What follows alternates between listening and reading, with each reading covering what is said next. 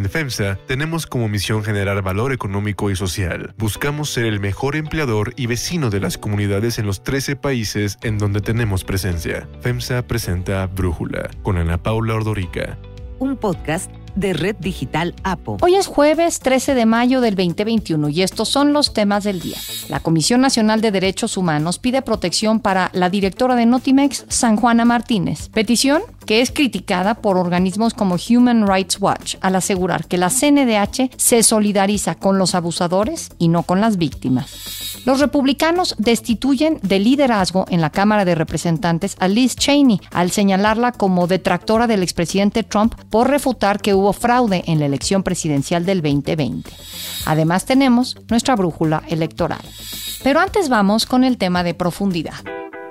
El cambio de reglas en el sector energético por parte del gobierno López Obrador ha sido radical, muy rápido y mantiene en la incertidumbre 128 proyectos que implican inversiones por 35 mil millones de dólares en el país. Se trata de obras que forman parte del paquete de proyectos de infraestructura energética que el sector empresarial presentó el año pasado al gobierno federal para impulsar el desarrollo del país y en su conjunto representan un desembolso de 100 mil millones de dólares. Estos proyectos del sector de hidrocarburos, de infraestructura de transporte y almacenamiento de gas así como en la generación de energía por medio de fuentes renovables, podrían generar hasta 150 mil nuevos empleos que ayudarían a reactivar la economía ante la crisis económica en el país, acentuada por la pandemia de la COVID-19. Roger González, presidente de la Comisión de Energía del Consejo Coordinador Empresarial, el CCE, aseguró que los 128 proyectos de los 340 que se presentaron están listos para arrancar en el momento en que se destraben los permisos y se dé certeza jurídica. Durante su participación en el foro virtual Energy Innovation Days, señaló que las reformas del gobierno han provocado falta de confianza de los inversionistas. El cambio en la regulación energética en los últimos meses ha repercutido en un incremento en la falta de confianza de inversionistas en el país. Esto porque las reformas a la ley de hidrocarburos y a la ley de la industria eléctrica impulsadas por López Obrador han obligado a poner en pausa las inversiones, pues tanto en proyectos como en innovación y tecnología no hay certidumbre jurídica jurídica ni estabilidad regulatoria. Hay que recordar que el sector empresarial se ha amparado contra las reformas a las leyes de hidrocarburos y de la industria eléctrica. Estos han procedido y logrado la suspensión de sus efectos y consecuencias. Tan solo en la parte eléctrica ya son más de 250 amparos y 180 suspensiones definitivas otorgadas por los jueces. Pero Roger González alerta que ahí no parará el asunto. Cuando no ofreces certeza jurídica, cuando no ofrece certeza a la inversión, pues pones una pausa, ¿no? El capital al final del día es fungible, va a moverse donde exista una oportunidad. Apenas el lunes, el juez segundo de distrito en materia administrativa especializada en competencia económica, radiodifusión y telecomunicaciones, Juan Pablo Gómez Fierro, otorgó la suspensión provisional y con efectos generales a tres artículos de la ley de hidrocarburos. En marzo, el mismo juez Gómez Fierro concedió la suspensión definitiva a la reforma a la ley de la industria eléctrica que promueve cambios en las reglas del mercado para favorecer a la Comisión Federal de Electricidad en detrimento de las empresas privadas y extranjeras. Pero el presidente López Obrador amenaza con enviar una propuesta de reforma constitucional al Congreso si la justicia frena la reforma a la ley de la industria eléctrica. Yo estoy seguro que no es inconstitucional la reforma, pero sí lo determinan jueces, magistrados, ministros de que es inconstitucional y que no puede proceder, enviaría yo una iniciativa de reforma a la Constitución. El asunto se encuentra en la Suprema Corte, que admitió a trámite la controversia constitucional contra la polémica reforma eléctrica. Desde el 22 de abril, la COFESE, la Comisión Federal de Competencia Económica, interpuso la controversia constitucional al considerar que la reforma promulgada el 9 de marzo viola la libre competencia al privilegiar a la CFE. Además, el 8 de abril, un grupo de senadores opositores presentaron ante la Corte otra acción de inconstitucionalidad para echar atrás la reforma. Ayer, la Suprema Corte admitió a trámite la tercera controversia constitucional, ahora promovida por el gobierno de Colima en contra de la ley de la industria eléctrica. El gobierno estatal impugnó ocho artículos de la ley que considera invaden sus facultades en materias como el otorgamiento de certificados de energías limpias a centrales eléctricas, la organización de subastas para asignar contratos de cobertura y el acceso a la red nacional de transmisión, entre otros puntos. La Corte no tiene un plazo para pronunciar pronunciarse, pero para fallar en contra de la constitucionalidad de la reforma e invalidarla se necesita la mayoría de al menos 8 de los 11 ministros. El análisis.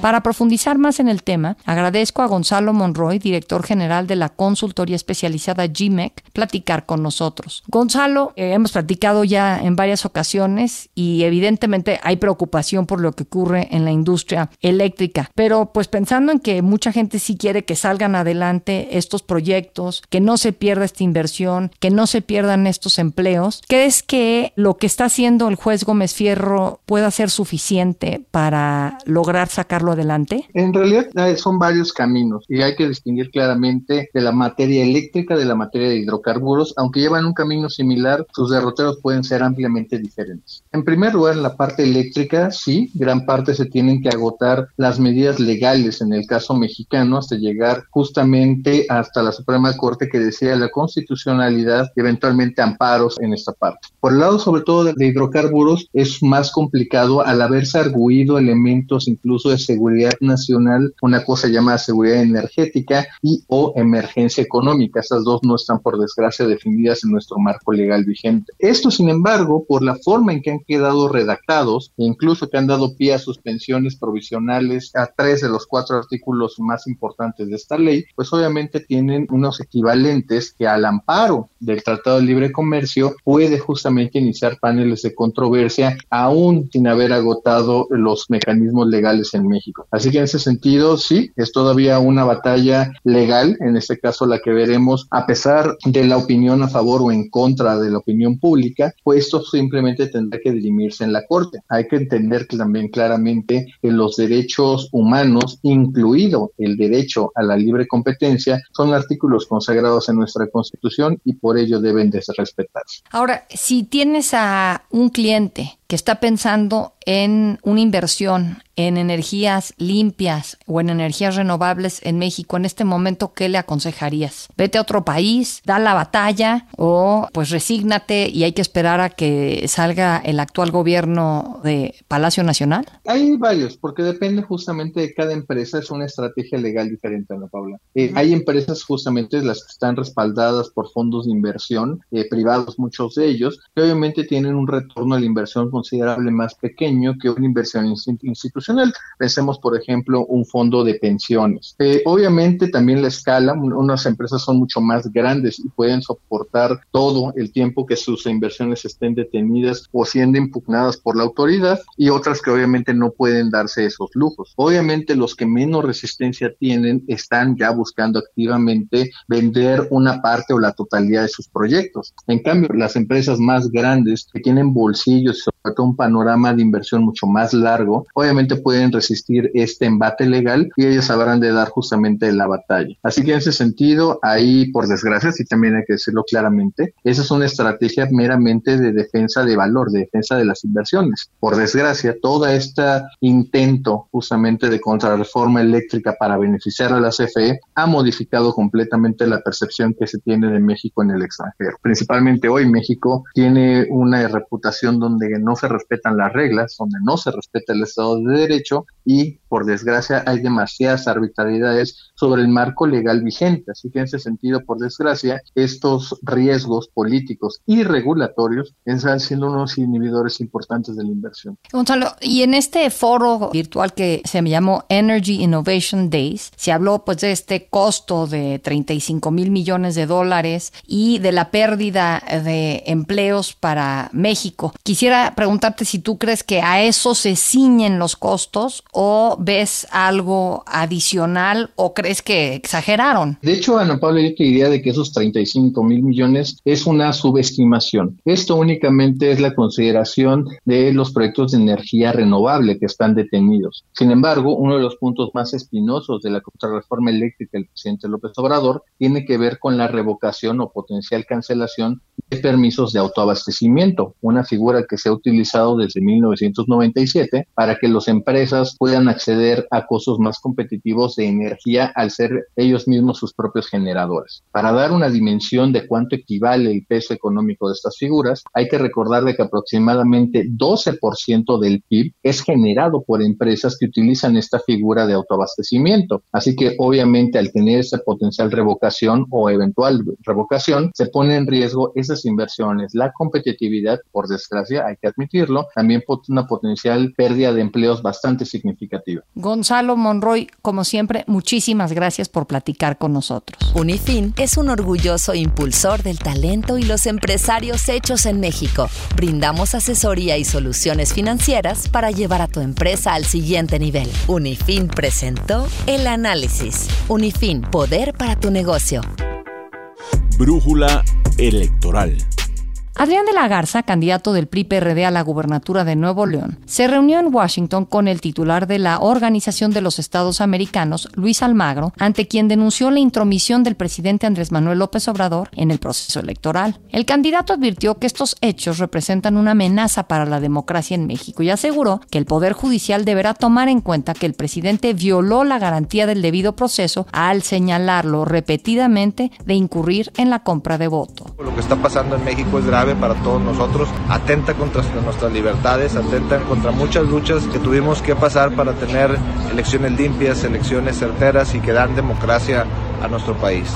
La dirigencia nacional de Movimiento Ciudadano presentó una denuncia de hechos posiblemente constitutivos de delitos en materia electoral ante la Fiscalía Especializada en Delitos Electorales contra candidatos morenistas y de partidos aliados por presuntamente violar la ley. Con el hashtag Le tomamos la palabra al presidente, el partido anunció su protesta afuera de Palacio Nacional. Jorge Álvarez Maínez, secretario general del partido, mencionó que entre los denunciados están Carlos Lomelí, candidato de Morena a alcalde de Guadalajara por repartir tarjetas a jefas de familia para descuentos en productos de la canasta básica. También Clara Luz Flores, la candidata de Morena en Nuevo León, por prometer tarjetas para comprar el voto y lucrar con la campaña de vacunación contra la COVID-19. En su conferencia mañanera, el presidente pide que la Fiscalía General investigue todos los casos de entrega de tarjetas en periodo electoral que buscan comprar el voto. Si hicimos una denuncia y salen otros casos, qué bueno. Y hay que denunciar todos los casos, sean del partido que sean. A López Obrador también se le cuestionó sobre las promesas en campaña de entregar recursos a adultos mayores, pero dijo que no es lo mismo. No, no, no, no, no, no, no somos iguales. No te vayas tan rápido.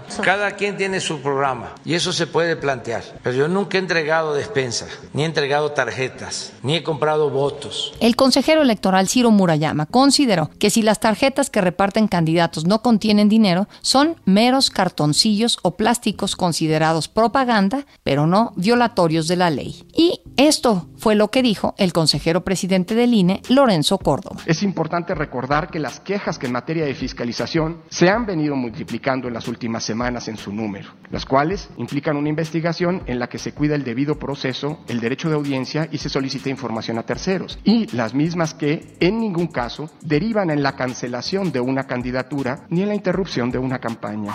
Anoche, a tres semanas de la elección, Víctor Osvaldo Fuentes Solís renunció a su candidatura por la alcaldía de Monterrey, postulado por la coalición Juntos Haremos Historia, Morena, Partido Verde del Trabajo y Nueva Alianza. El ahora ex candidato y senador con licencia señaló que no logró la candidatura del PAN a gobernador de Nuevo León porque Jaime Rodríguez Calderón el Bronco metió las manos. Por eso dijo que aceptó la candidatura ciudadana de Juntos Haremos Historia. Pero hemos recibido diferentes solicitudes, intenciones, pretensiones, distinguirnos preponderantemente con uno de los cuatro partidos que le integran, algo que no estaba en el pacto original.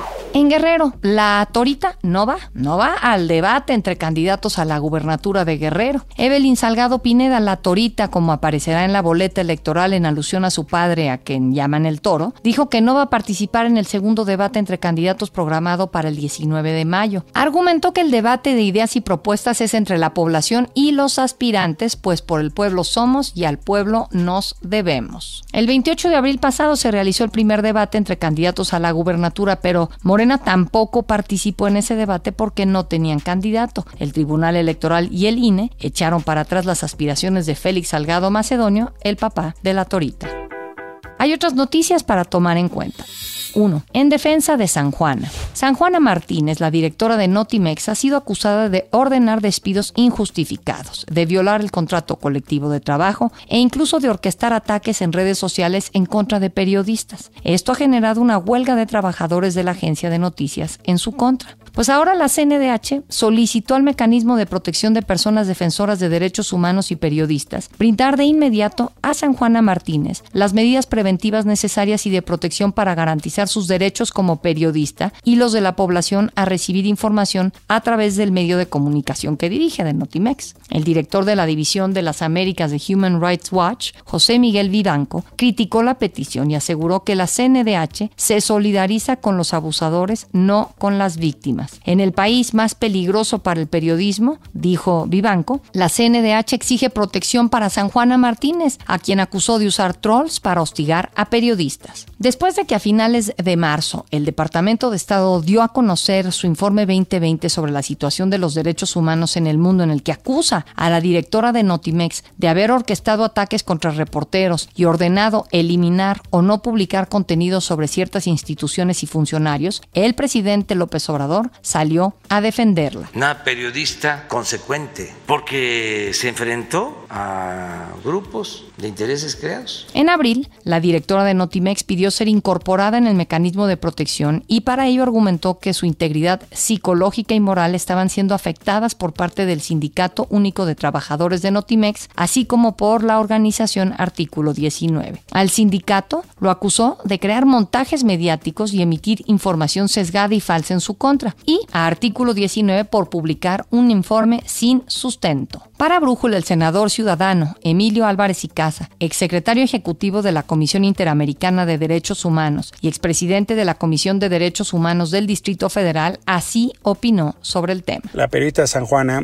manifiesta que hay una información indebida de artículo 19 y que Aristegui Noticias y Proceso han dado eco a esa noticia. Esto no constituye violación a los derechos humanos alguna. Las informaciones que difundan los organismos de derechos humanos o de periodistas, en tanto cuanto civiles no son autoridad, por lo tanto no violan derechos humanos. Y que los medios referidos u otros difunden información tampoco constituyen una violación a los derechos humanos. Por lo tanto, el mecanismo no tiene esa competencia de atención. Tampoco el mecanismo de protección a periodistas tiene competencia en materia laboral. El conflicto laboral tiene otras causas e instancias. Solo que hay que recordar que la titular de la agencia es, en su caso, la autoridad responsable de la presunta violación a los derechos humanos laborales de los trabajadores de Notimex. Es un conflicto que no se ha querido resolver. Es un conflicto que, bajo el argumento de la austeridad republicana, ha llevado a denuncias nacionales e internacionales en contra de la periodista San Juana e incluso el propio presidente López Obrador. Y no le toca al mecanismo de defensa de periodistas y defensores atender una agenda de carácter laboral. Y también criticó a la CNDH. No se puede dejar de mencionar el desatino de la actual administración de la CNDH que tiene el rumbo extraordinariamente perdido. Hay silencios dolorosísimos en distintas materias de la agenda de derechos humanos, de migrantes, de medicinas, de la pandemia. En fin, una grande agenda que la CNDH ha sido omisa y sumisa. Parece tener más interés en defender al gobierno y a sus eh, integrantes, como es el caso. Y ojalá, ojalá tuviera claro cuál es la competencia de su mandato. La comunidad internacional y nacional de derechos humanos han respondido y reaccionado con mucha sorpresa a esta acción de la CNDH, pues porque obviamente no, no corresponde.